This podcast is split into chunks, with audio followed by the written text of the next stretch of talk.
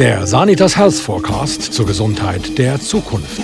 Frank Baumann im Gespräch mit Peter Gasser.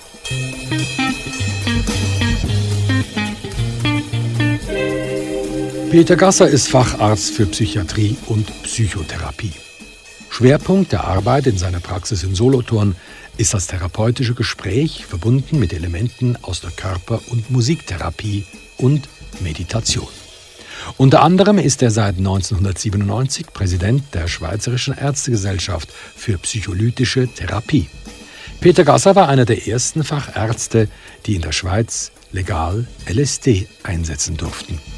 Peter Gasser, ist nicht eine der ganz grossen Herausforderungen bei der Forschung rund ums LSD, dass es einfach negativ besetzt ist? Ähm, ja, ich würde sagen, gesehen ist. Ich würde das schon langsam in der Vergangenheit reden. Ich, habe ja, also ich beschäftige mich schon 35 Jahre eigentlich mit diesen Substanzen. Und ähm, natürlich, das hat, LSD hat eine, eine lange und ein bisschen auch vielleicht sehr schildernde, zum Teil unrühmliche Tradition und es ist mit viel Vorurteilen behaftet, gesehen immer noch. Und am Anfang, als ich 2007 die Bewilligung bekommen habe für die LSD-Studie, die so ziemlich Aufsehen erregt hat, weil es seit 35 Jahren weltweit die erste Studie war mit LSD und Patienten, also nicht mit gesunden Freiwilligen, sondern wirklich mit Menschen, die ein Leiden haben, ist natürlich es dann auch, ähm, ja, wie soll ich sagen, vorurteilshafte Meinungen gegeben, oder? Das ist ja verrückt, dass man jetzt den, den armen Patienten noch, noch Drogen gibt und die werden dann wahrscheinlich psychiatrische Patienten erst recht werden und so.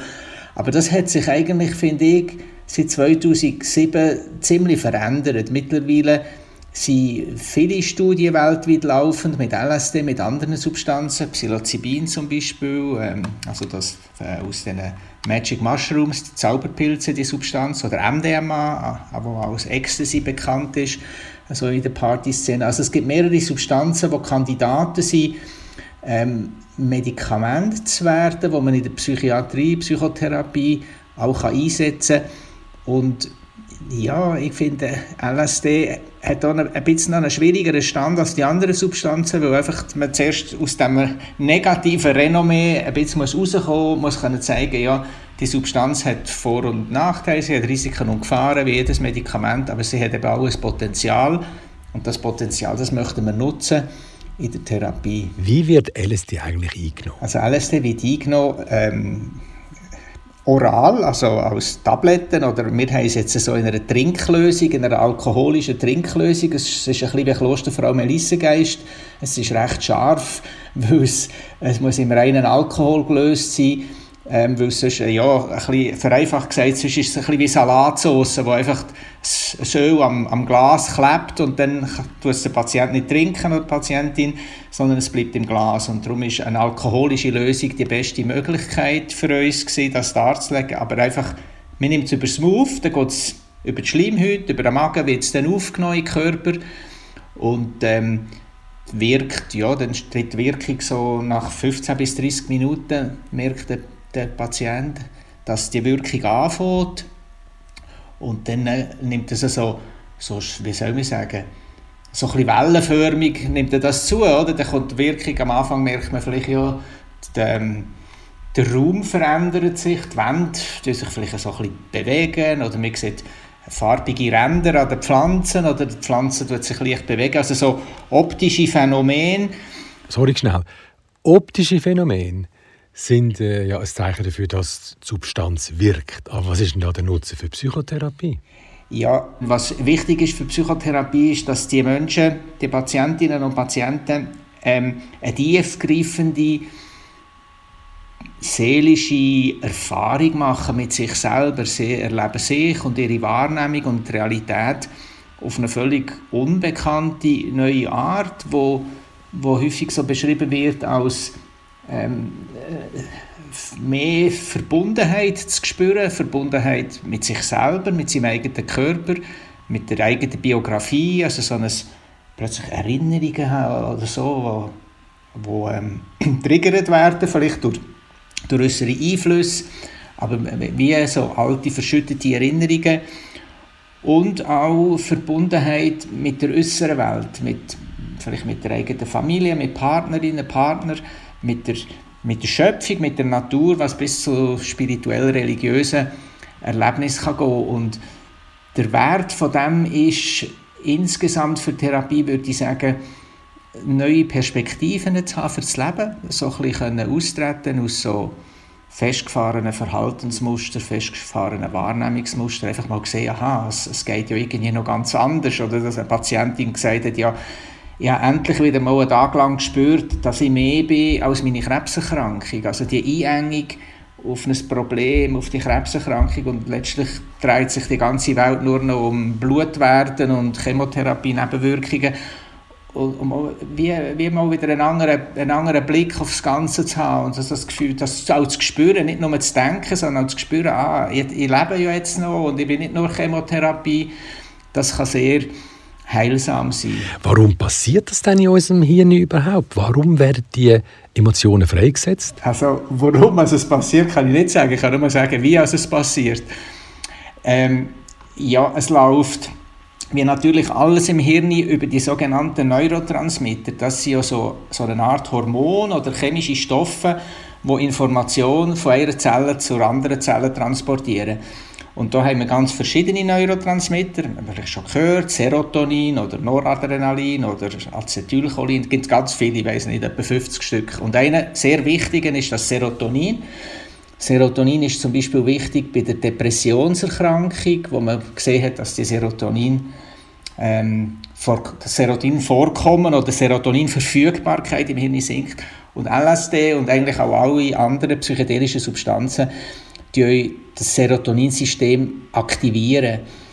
Und das wirklich Spannende und auch ein bisschen Rätselhafte ist, das ist jetzt nicht einfach eine Serotoninüberschwemmung, oder? Es ist nicht einfach ein Rausch, es ist nicht eine Vergiftung, es ist nicht, dass der Patient einfach nur noch ein, ein völliges Chaos hat im, im Hirn, sondern es ist sehr gezielt. Das ist, finde ich, vor allem interessant. Also, man erinnert sich gezielt nochmal, einfach ein Beispiel, an die Schulreise in der zweiten Klasse, weil dort ist irgendetwas passiert, ganz gezielte Rückerinnerungen, die wie ein, sich anfühlen wie ein Puzzle, das sich zusammensetzen und in dem Sinn ist es eben nicht, es ist nicht vergleichbar, wie wenn man zu viel Alkohol trinkt. Oder? Da kann man sagen, ja, zu viel Alkohol, das macht mit der Zeit so ein bisschen schläfrig und, und halt eben betrunken. Wenn man noch mehr trinkt, ist man schlussendlich ohnmächtig.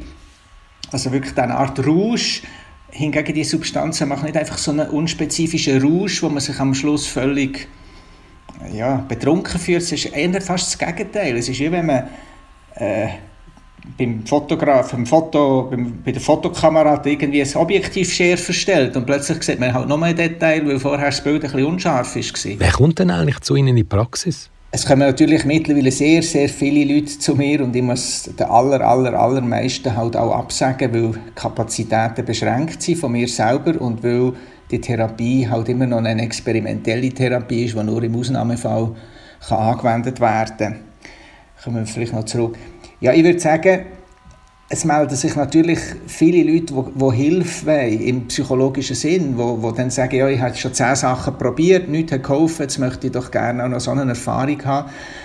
Und so ist es auch im Prinzip gedacht, es soll eine Therapie sein, nicht als erste Therapie, die jemand macht, sondern ich meine, viele Psychotherapien wirken ja gut, oder? Es ist ja nicht so, dass wir jetzt Therapie erfinden, sondern es gibt viele gute Psychotherapieverfahren. Es gibt auch viele gute Medikamente. Also ich bin da gar nicht in einer Polarität zwischen der bösen ähm, äh, Pharma, äh, pharmazeutischen Abteilung von, von, von, unserem Beruf und, und der guten, heiligen Medikamente, die jetzt LSD und, und so weiter sind, sondern ich denke, Dort, wo andere konventionelle Sachen nicht helfen, ist das vielleicht wie eine Ergänzung, wie eine, äh, eine Möglichkeit, noch einen Schritt weiter zu gehen. Mit welchem Ziel betreiben Sie denn eigentlich Ihre LSD-Forschung?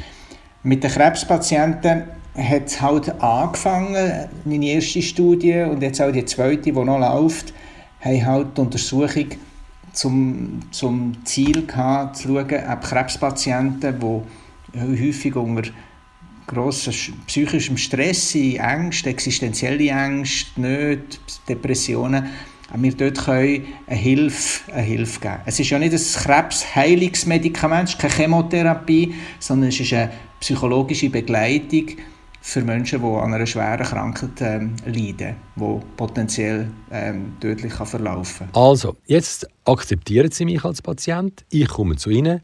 Was passiert dann? Ja, also, also man muss vielleicht zwei Situationen unterscheiden. Das eine ist, ein Forschungsprojekt, das immer noch läuft und dort muss man dann schauen, ob die Einschlusskriterien erfüllen und die Ausschlusskriterien eben nicht erfüllen, also ob es keinen Ausschlussgrund gibt, zum Beispiel, dass der an einer Schizophrenie leidet, das wäre jetzt ein Ausschlussgrund, oder dass der nicht schwanger seid, das ist jetzt bei euch weniger gut möglich, aber ähm, einfach solche Ein- und Ausschlusskriterien müssen erfüllt sein. Und wenn das alles stimmt, dann kann man jemanden aufnehmen in ein Forschungsprojekt.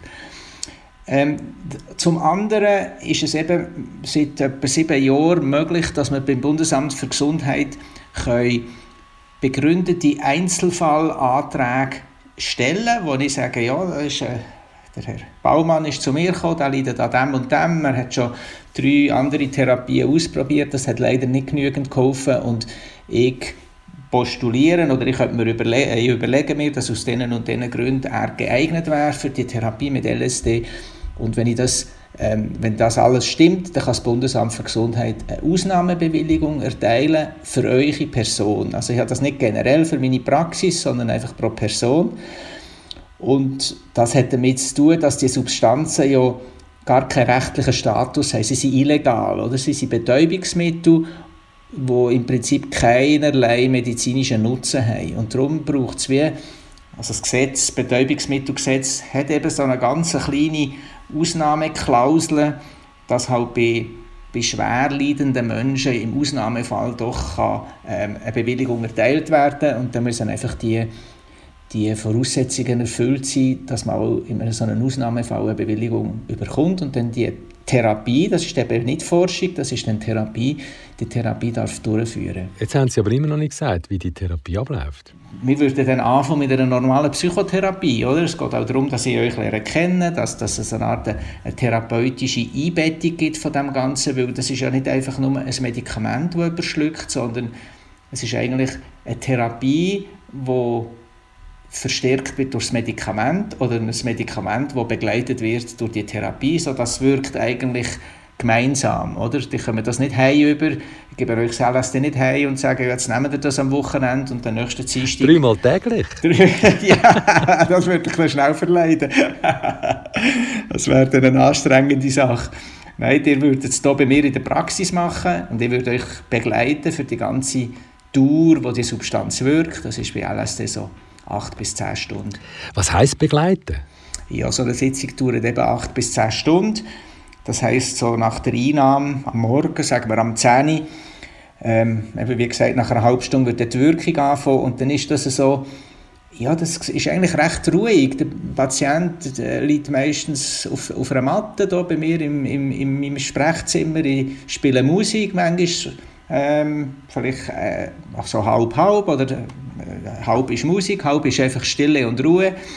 Und reden tun wir in der Regel wenig, vor allem in der ersten Hälfte von dieser Zeit ist praktisch eigentlich nichts. Zwischen müsst ihr vielleicht auf die Toilette gehen oder so, würde euch raus begleiten, würde ein bisschen, ein bisschen unsicher sein auf der Beine, aber das geht schon. Und nachher würde das vielleicht bis um 6 Uhr so, dann würden wir etwas Kleines essen zusammen und so sieben Uhr könnten dann daheim gehen. Ich nehme an, dass man mich abholen sollte. Also selber Autofahren geht vermutlich nicht. Äh, Autofahren dürfte nicht und ja, öffentliche Verkehrsmittel ohne Begleitung sind auch nicht so ratsam, weil man einfach noch sehr, sehr geöffnet ist und sehr reizoffen und dann ähm, wenn nicht, dass etwas so in einer Reizüberflutung und Angst endet. Die ganze Begleitung, ähm, der, der begleitete Rahmen dient ja ein bisschen dazu, sozusagen zu der unglaublichen Öffnung, die passiert, einen schützenden Rahmen können zu bieten. Ähm, wo der, der schützende Rahmen hat ihr normalerweise selber, weil ihr ja eben unbegleitet auf die Straße könnt und nicht überflutet und überfordert seid, wenn ihr über einen Fußgängerstreifen müsst laufen Aber unter dieser Substanzwirkung ist man sehr reizoffen und da bieten wir sozusagen einen erweiterten Schutz mit unserem Rahmen und die Musik die dienen einerseits auch so ein bisschen der Beruhigung und Strukturierung. Andererseits ist sie auch natürlich eine Einladung, in einen emotionalen Prozess einzusteigen. Viele Musik ist sehr emotional, oder vielleicht ist alle Musik sogar emotional, aber natürlich spielen wir jetzt nicht unbedingt Heavy Metal bei jemandem, der lieber klassische Musik hört, oder? Ja, also als Kompromiss der Jerry Garcia und Grateful Dead. ja, wenn jemand Grateful Dead gerne hat, habe ich schon etwas im Repertoire, ja. Wir sind ja ein bisschen älter. Ich muss sagen, es ist mehr die Musik von meinem älteren Bruder. Ich bin dann mehr bei, bei Beatles gelandet. Das ist auch prima. Sie, wie lange wirkt denn eigentlich die Öffnung? Ja, also hoffentlich wirkt die Öffnung ein ganzes Leben lang, weil das ist ja das, was wir suchen in der Therapie. Aber nein, das war jetzt nur ein bisschen äh, Spass.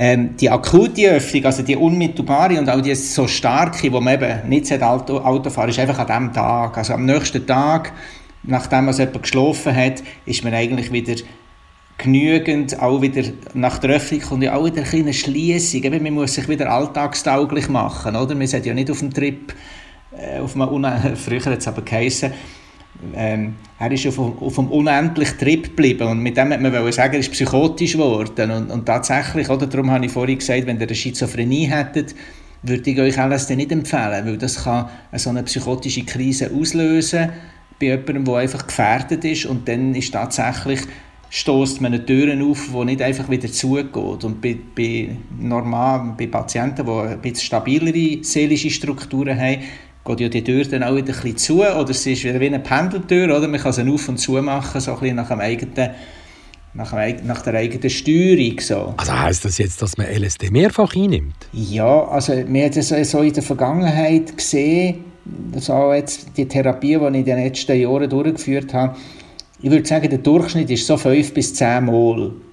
Verteilt auf drei Jahre ist es so ein, ist so ein Durchschnitt, würde ich sagen. Bei denen weniger, da gibt es auch gewisse, die vielleicht noch ein bisschen mehr haben, aber es ist ja nicht so, dass man das Medikament das ganze Leben nehmen soll, sondern es ist, es ist auch eine Therapie, oder? Man macht einen Prozess und der Prozess, der therapeutische Prozess ist irgendwann fertig, für dass jemand wieder auch ohne Therapie sein weiteres Leben kann bestreiten Und das ist auch das Ziel von der LSD-Therapie, dass man irgendwann die Therapie abschließen und wieder für sein eigenes Leben genügend äh, Ressourcen hat, für das Leben befriedigend können zu leben. Wie oft kommt es denn vor, dass jemand äh, auf einem Horrortrip landet?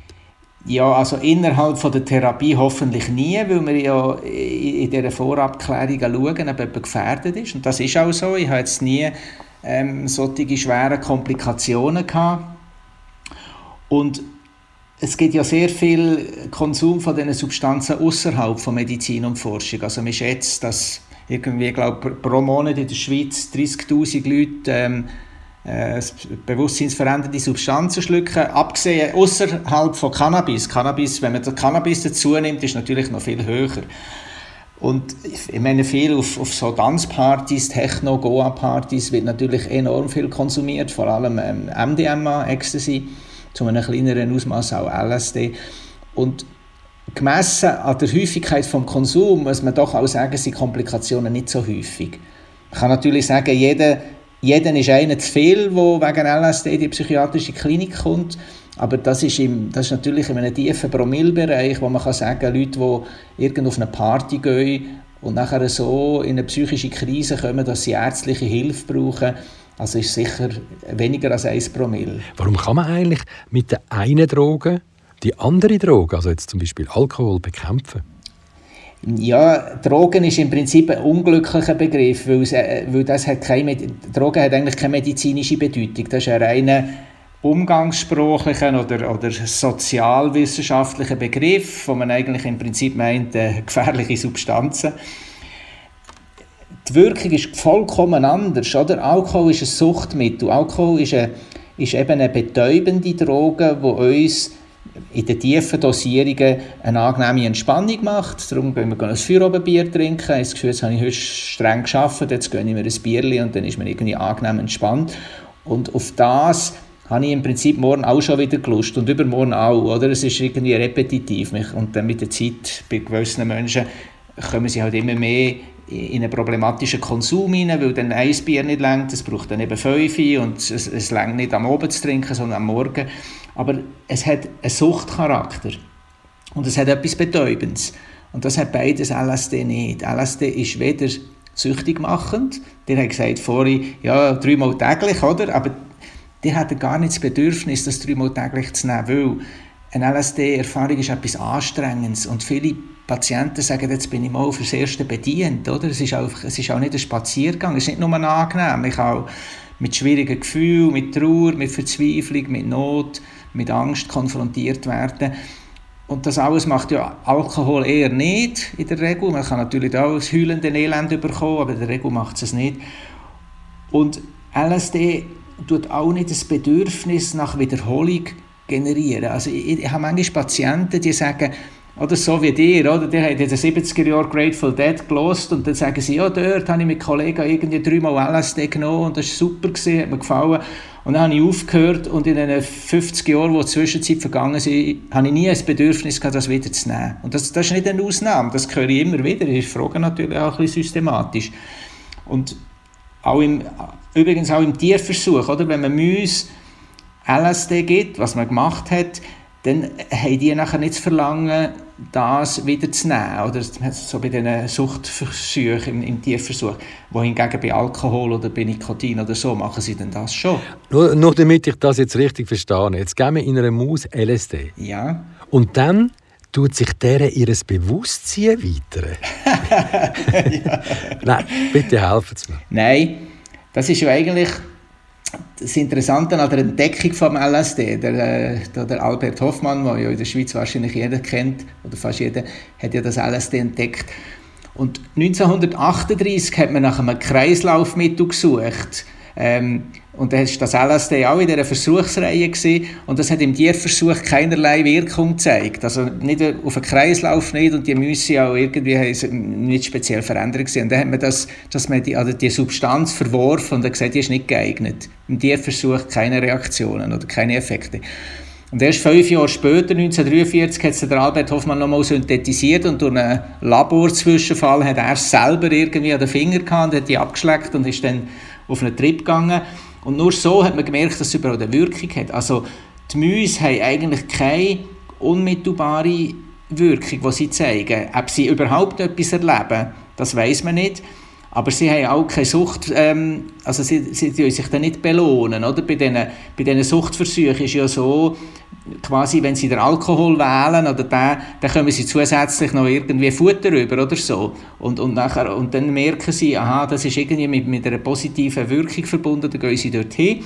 Und das ist beim LSD überhaupt nicht der Fall. Also das, das löst kein repetitives Verlangen aus bei den Mäusen oder bei den Versuchstieren, das zu wiederholen. Und das ist auch das, was man wirklich auch sagen kann, dass Menschen, es gibt auch Menschen, die das vielleicht schon über Jahre konsumieren, aber viele sagen, ja, das nehme ich zweimal im Jahr, das ist wie, eine, das ist wie eine, ein schöner Ausflug oder irgend so etwas, wo ich mir einfach das gönne und dann habe ich schöne Erfahrungen, hoffentlich. Aber nicht etwas, wo, wenn ihr es heute nehmen, das Gefühl habt, ah, das war jetzt so geil, gewesen, das mache ich nächstes Wochenende gerade wieder. Wenn Sie jetzt in die Zukunft schauen, werden dann diese Substanzen, also wie die LSD, eines Tages wieder ein zugelassenes, registriertes Medikament? Ja, wieder oder, oder neu. Oder LSD ist ja schon mal als Medikament gesehen, schon mal quasi hat es schon mal marktreif in den 60er Jahren, hat Delusid geheißen. Firma Sando hat das dann vertrieben. Sie hat es eigentlich nie verkauft, sie hat es immer nur verschenkt für Forschungsprojekte. Und nachher ist es dann eben verboten worden. Also die Frage ist, schaffen es die Substanzen marktreif zu werden? Und für das braucht es eine umfangreiche Forschung, die sehr kompliziert ist, aber auch sehr teuer ist. Und man schätzt, dass zum Beispiel für die Marktzulassung von Psilocybin, LSD oder MDMA man 100 bis 200 Millionen Dollar braucht an, an Finanzen. Und das sind, das sind Beträge, die natürlich weder eine Universität noch eine, eine private, auf Spenden basierte äh, Organisation kauft. Für das braucht es Pharmafirmen oder, oder Investorenfirmen, die wo Pharma, äh, wo Medikamente entwickeln. Und im Moment ist so ein Boom eigentlich oder so, so viel Hoffnung in die Substanzen, dass grosse Geldmengen ähm, in Umlauf kommen, die man eben kann brauchen für die Forschung, sodass man davon ausgehen kann, dass es eigentlich rein finanziell möglich wäre, in den nächsten fünf Jahren die drei Substanzen, oder in den nächsten fünf bis zehn Jahren, könnte man vielleicht sagen, die drei Substanzen, MDMA, Psilocybin und LSD, als registrierte Medikament wieder zurück in eine legale Anwendungsmöglichkeit zu bringen. Das heißt, dass das vielleicht immer noch Betäubungsmittel sind, wie Morphium, und dass man muss ein spezielles Rezept ausstellen muss, vielleicht als Arzt auch eine spezielle Befähigung haben, irgendein Zertifikat, das einem ausweist, dass man mit diesen Substanzen kann umgehen kann. Also das wäre so die Zukunftshoffnung schon auch Hoffnung von mir als Therapeut, dass das wieder Substanzen sind, die man anwenden kann. Ob das in einem gesellschaftlichen Kontext zu einer Legalisierung wird führen, dass auch wenn jemand an eine Tanzparty geht, dass er in der Apotheke kann LSD kaufen und dann ein Anrecht hat, pro Jahr zweimal so eine Substanz zu beziehen, oder? Auf Rezept. Das weiß ich nicht. Ich denke eher nicht. Aber wenn die mich vor fünf Jahren gefragt hat, hätten, ob Cannabis in den USA legalisiert wird und man quasi in Kalifornien in einer Drogerie kann go, go, go einen Joint kaufen hätte ich natürlich auch gesagt, das ist unmöglich und, und zu Amerika erst recht. Jetzt sind wir ein bisschen später und wir sehen, plötzlich gibt es so eine Kippbewegung, wo Sachen möglich wären, die man vor, äh, vorher für unmöglich gehalten hat. Ähm, ja, man hat ja auch nicht für möglich gehalten, dass die Sowjetunion jemals zusammenbricht, oder? Und plötzlich passiert es trotzdem. Und da finde ich, Langzeitprognosen sind schwierig. Medizinische Anwendung ist realistisch und für eine breitere gesellschaftliche Anwendung, das glaube ich eher nicht, außer es passieren solche Kippphänomene. Können natürliche Produkte, also zum Beispiel Pilze, eine ähnliche öffnende Wirkung machen? Ja, ja, das ist sehr ähnlich. Also die, die, die, die, der Inhaltsstoff von diesen Zauberpilzen oder eben ähm, Psilocybinpilzen das Psilocybin, das hat eine sehr ähnliche Wirkung wie LSD. LSD ist ja eigentlich auch nicht ein vollkommen synthetisches Produkt, das ist ja nur eine, eine leichte Abwandlung von der Lysergsäure, die im, im Mutterkorn vorkommt, oder? Mutterkorn, wo so ein, wo ein, ein Pilz ist, das auf, auf Getreide wachsen. Und da gibt es zum Beispiel noch Mescalin, das ist, äh, eine Substanz, die in Kakteen in so Mittelamerika äh, vorkommt die Substanz ist auch sehr ähnlich wie LSD. Also es gibt verschiedene natürliche Substanzen und interessanterweise werden die Substanzen von, von indigenen Völkern auch seit Jahrtausenden äh, schon verwendet. Also die LSD-Therapie in dem Sinne ist ja gar nichts Neues, oder? Das ist eine, eine, uralte Tradition von, von Heilern, die das schon entdeckt haben dass die Substanzen ein heilendes Potenzial haben. Wann haben Sie eigentlich das letzte Mal ein Pilzrisotto gemacht? ja, die meinen mit Steinpilz oder mit Psilocybin? also der, ja, es ist so, ich muss vielleicht für den, für den Psilocybin-Konsum eine Lanze brechen. Und ich kann ja immer sagen, ich habe das Glück gehabt, Ende 80er und Anfangs 90er Jahre, in einer Zeit, wo die Substanzen für, für eine kurze Zeit legal anwendbar war, habe ich meine erste äh, LSD- und MDMA-Erfahrung machen als legale Erfahrung. Und darum bin ich auch befähigt, ähm, einfach so zu reden und zu sagen, ja, ich habe ja das legal erfahren. Und ich mir natürlich dann die nächste verfänglichere Frage würde stellen, ja, und seither habt ihr es auch noch mal probiert? Ja, das kann ich nicht, da kann ich nicht Nein sagen. Mittlerweile, ja, ist halt die Frage, oder das ist jetzt die grosse Frage, die jetzt kommt, ob man diesen Konsum nicht straffrei machen sollte. Also im Moment ist das so, wenn, ihr auf eine, wenn ich eben das Pilzrisotto esse, ist das eine Übertretung des Betäubungsmittelgesetzes. Das kostet mir Buß in der Grössenordnung von ein paar hundert Franken. Ist, ist nicht mehr ein Straftatbestand, wo man ins Gefängnis kommt dafür. Und es gibt auch keinen Eintrag im äh, Strafregister. Aber es ist illegal. Es ist so illegal wie zu schnelles Fahren oder falsch parkieren und es gibt einen Ordnungsbuß. Ja, eben, die Frage ist, soll man das noch aufrechterhalten? Und das ist jetzt beim, beim Cannabis ist man jetzt schon eigentlich an der Schwelle, denke ich, wo, wo, man, denkt, wo man eher denkt, das bringt eigentlich nichts. Die, die strafrechtliche Verfolgung von Cannabiskonsumenten ist weder präventiv äh, äh, hilft es. Hilft auch nicht, dass man die kann besser schützen kann, die gefährdet sind. Das müssen wir natürlich bei diesen Substanzen auch. Oder? Wir müssen schauen, dass Jugendliche, die wo, in einer in einer vulnerablen Lebensphase sind, die Substanzen nicht konsumieren. Ich sage jetzt nicht, jeder 15-Jährige sollte unbedingt LSD nehmen, dass er möglichst gut durchs Leben kommt. Sicher nicht. Und das müssen wir natürlich auch gewährleisten, wenn der Konsum straffrei wäre. Dass man die Jugendlichen schützen kann, dass man Patienten schützen kann, die, die gefährdet wären, dass es ihnen nach dem Konsum von solchen Substanzen einfach schlechter geht als vorher. Halten Sie die Gesetzgebung, die heute besteht, für zeitgemäß? Ja, die, die Gesetzgebung, wie sie jetzt ist, die ist einfach nicht mehr die ist weder hilfreich noch zeitgemäß noch irgendetwas. Wir sollten etwas ändern an dem. Vielleicht das ist mir schon ein Anliegen. Ich bin überhaupt nicht für eine Legalisierung eigentlich. Ähm, und ich, für mich, für mich, für mich längt es ja vollkommen, wenn man in fünf Jahren die Medikamente kann verschreiben kann. Ich, eben, ich muss nicht legales LSD können haben, dass ich kann tanzen kann. Von dem her bin ich nicht für eine Legalisierung, aber ich meine, der jetzige Zustand ist einfach, der nützt niemandem. Auch der Polizei nicht. Die, die, die Polizei findet ja häufig das auch eigentlich eine unsinnige Regelung. Da muss man auch sagen. Viele Polizisten wären ja auch froh, wenn sie sich nicht mehr mit solchen Bagatellen müssten umschlagen oder? Naja, es geht nur wie Aufklärung. Es geht wie Aufklärung, ja. Und, und halt auch, ja genau, die Aufklärung ist eigentlich das Wichtigste. Und die Einsicht, dass man mit, mit, mit Repression und Sanktion ja, viele Falsche straft und die, die man eigentlich schützen und, und wirklich strafen mit dem Gesetz nicht erreicht. Darum muss man irgendeinen anderen Weg einschlagen. Also, was ich an Ihnen toll finde, ist, dass Sie im Gegensatz zu einem katholischen Priester zum Beispiel, der äh, Paartherapie macht, wissen, von was Sie reden. ja. Okay, ja, das hat etwas, ja. Der Peter Gasser.